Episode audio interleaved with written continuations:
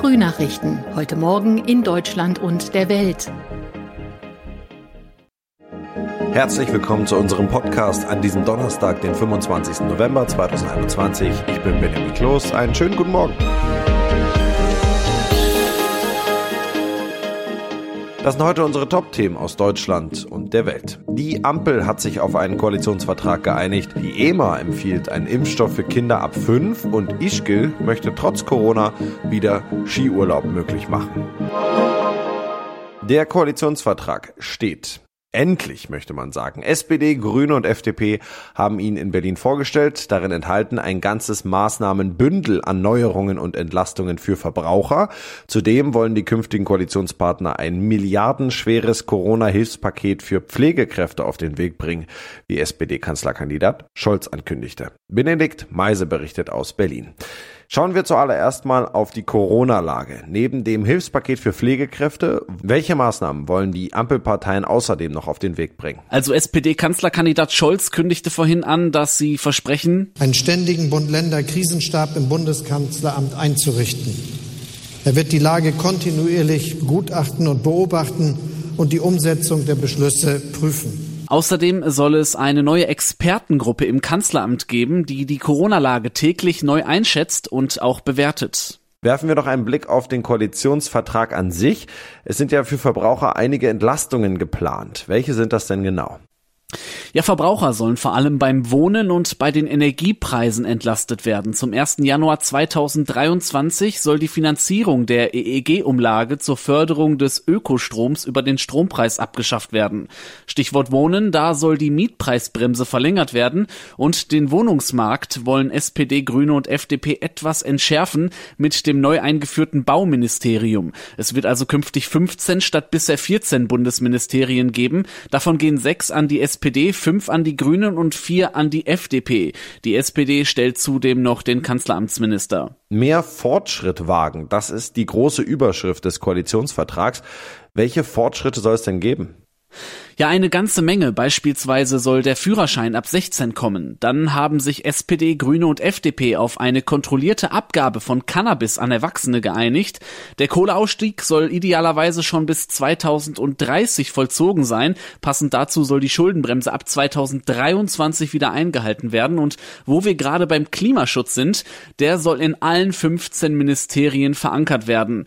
Den Vorschlag, das Wahlalter auf 16 Jahre zu senken, den gibt es auch, aber da brauchen die Ampelparteien auch die Stimmen der Opposition. Das geht nicht so einfach. Ja, Stichwort Militär. Welche Neuerungen gibt's da?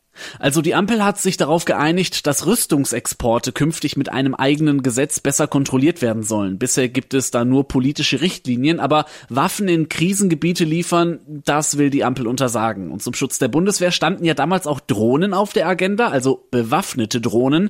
Da gibt es jetzt den Deal, dass das bei Auslandseinsätzen durchaus der Fall sein darf. So, und wie geht's dann weiter? Wann steht die neue Regierung beziehungsweise wann steht der Kanzler? Also SPD, Grüne und auch FDP legen jetzt den Koalitionsvertrag ihren Mitgliedern vor. Dann wird darüber abgestimmt bei der SPD und bei der FDP auf Parteitagen. Die Grünen machen das in einer Mitgliederbefragung per Brief oder auch online. Wenn dann alle zustimmen, dann gibt es erst die Unterschriften und dann kann auch erst Olaf Scholz zum Kanzler gewählt werden. Das soll aller Voraussicht nach in der Nikolauswoche der Fall sein. Aber die Ampelparteien bleiben in ihrem Zeitplan. fahren. In Europa könnte es schon bald den ersten Corona-Impfstoff für Kinder unter zwölf Jahren geben. Die Europäische Arzneimittelbehörde EMA will heute, an diesem Donnerstag, über die Zulassung des Impfstoffs der Hersteller Pfizer und BioNTech für Kinder ab fünf Jahren entscheiden. In einigen Ländern gibt es diese Impfung für Kinder ab fünf schon, wie in Israel und den USA. Wir sprechen deshalb mit unseren Kollegen vor Ort und wollen wissen, wie die Resonanz ist. Gibt es einen Run auf die Kinderimpfung oder sind die Eltern verhalten? Mareike Heike Enghusen berichtet aus Israel und Tina Eck aus den USA. Hier in Israel sind die Eltern bisher eher zurückhaltend. Am Dienstag, als die Impfkampagne losging für die Kleinen, hatten erst 2,5 Prozent aller Eltern ihre Kinder für die Impfung angemeldet. Dabei waren die Experten hier eigentlich im Vorfeld recht optimistisch, weil die Impfbereitschaft im Grunde ziemlich hoch ist in Israel. Unter den 12- bis 15-Jährigen zum Beispiel sind immerhin schon über die Hälfte geimpft. Aber wenn es um die kleinen Kinder geht, sind offenbar dann doch noch viele Eltern eher vorsichtig. Ja, seit Anfang des Monats laufen die äh, die Kinderimpfungen nun für die 5- bis 11-Jährigen und die Resonanz ist gemischt. Äh, in einigen Bundesstaaten gab es einen richtigen Run, also großen Andrang auf die Impfzentren. Da sind zum Teil schon 25 Prozent aller Kinder geimpft.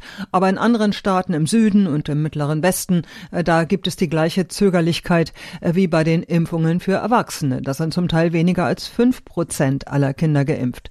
Insgesamt USA-weit haben schon fast drei Millionen Kinder mindestens eine Dosis bekommen. Und noch ein Lichtblick, äh, Booster, also Auffrischungsimpfungen, sind hier in den USA nun für alle über 18 überall zu haben. Viele Wintersportler mussten in der vergangenen Saison komplett aufs Skifahren und Snowboarden verzichten. Eigentlich sah es bisher für die neue Saison ganz gut aus, aber dann machten die hohen Fallzahlen in Österreich und die niedrige Impfquote den Wintersportfans einen Strich durch die Rechnung. Seit Anfang der Woche gilt in ganz Österreich ein Lockdown. Der Tiroler Skiort Ischgl wollte eigentlich heute, an diesem Donnerstag, die Skisaison eröffnen, hat aber den Start um eine Woche verschoben. Matthias Röder aus Wien. Ischgl hat den Saisonstart verschoben verschoben. Welche Gäste haben schon storniert und ist die Skisaison noch zu retten in Österreich? Also die Skisaison ist definitiv noch zu retten. Immerhin dauert sie bis April. Zwar ist das Weihnachtsgeschäft durch den Lockdown bedroht, aber die besonders umsatzstarken Wochen im Februar und auch in Richtung Ostern kämen ja noch. Einen abermaligen Ausfall der Wintersaison und seine schlimmen wirtschaftlichen Folgen wollen sich viele Hotels erst gar nicht ausmalen. Womit rechnet die Hotelbranche denn in den nächsten Wochen? Die Hotelbranche setzt eindeutig auf einen Neustart schon zu Mitte Dezember. Das wäre ein dringend nötiges Signal, gerade in den so wichtigen deutschen Markt. Die Touristen wollen keine Überraschungen und Risiken.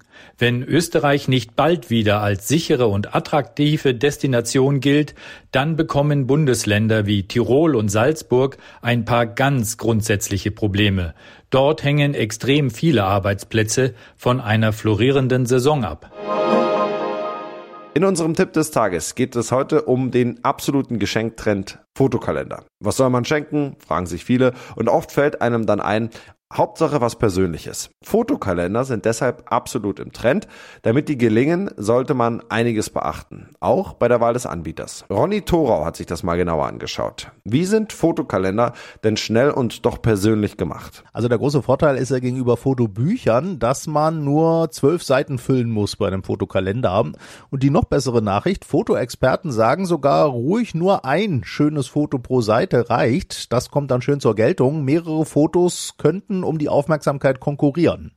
Und die nächste gute Nachricht, man wird ja am Ende der Bearbeitung oft gefragt vom Anbieter, ob man eine automatische Bildoptimierung nutzen will. Und da sagen Experten, Laien können das ruhig nutzen. Deaktivieren sollten das nur Bildbearbeitungsfortgeschrittene oder wenn es um Fotos geht, die bereits bearbeitet sind, also etwa von professionellen Fotografen. Okay, aber auf welche zwölf Fotos einigt man sich denn dann? Ja, da kann man sich auch einfach machen. Oma, Opa zum Beispiel freuen sich ja am meisten doch über Fotos ihrer Enkel. Und dann nimmt man zum Beispiel was, was die einfach im jeweiligen Monat erlebt haben oder Fotos, die zur Jahreszeit passen.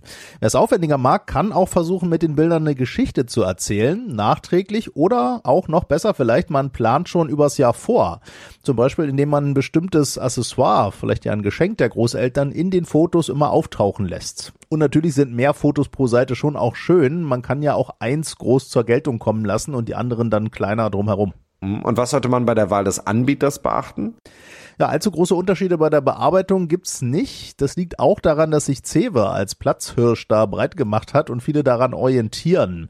In Tests schneidet Cewe auch gut ab. In puncto Bildqualität raten Experten der Zeitschrift Color Photo aber zum Beispiel auch zum Anbieter Whitewall. MyPoster hat demnach besonders schöne Papierarten gegen Aufpreis und kleinere Anbieter, die haben oft originellere Vorlagen, in die man ja die Fotos dann einfach nur noch reinmachen muss. Send Moments wäre da so ein Tipp. Und noch ein Expertentipp, nicht zu viele Verzierungen, Sticker, Schriftarten, lieber die Fotos wirken lassen. Okay, und was darf das Ganze, also was darf so ein bestellter Fotokalender denn kosten?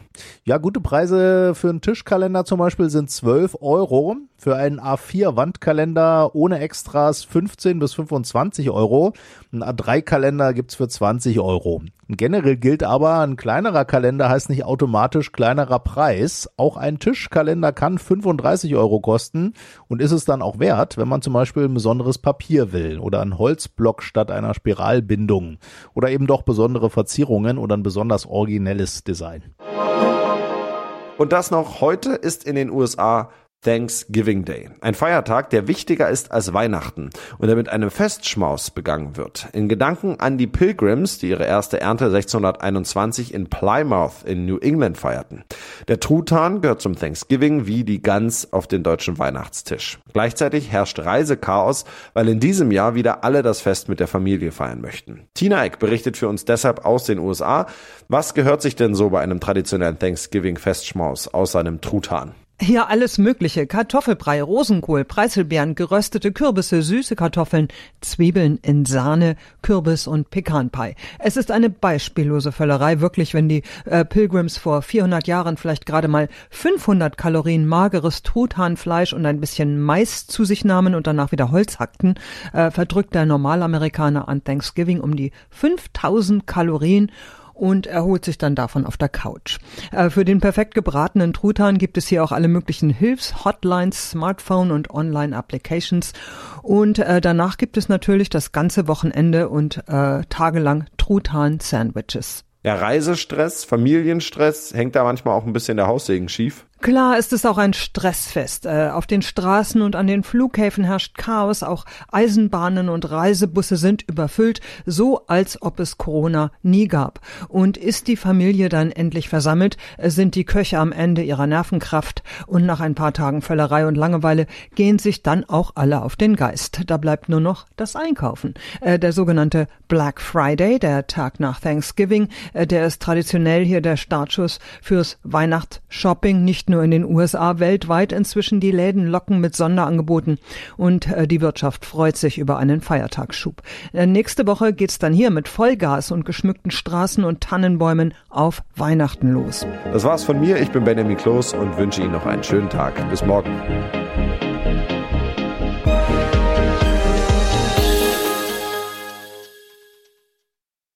Das waren die Frühnachrichten. Mehr Infos und unsere lokalen Top-Themen auf aachenerzeitung.de und aachenernachrichten.de.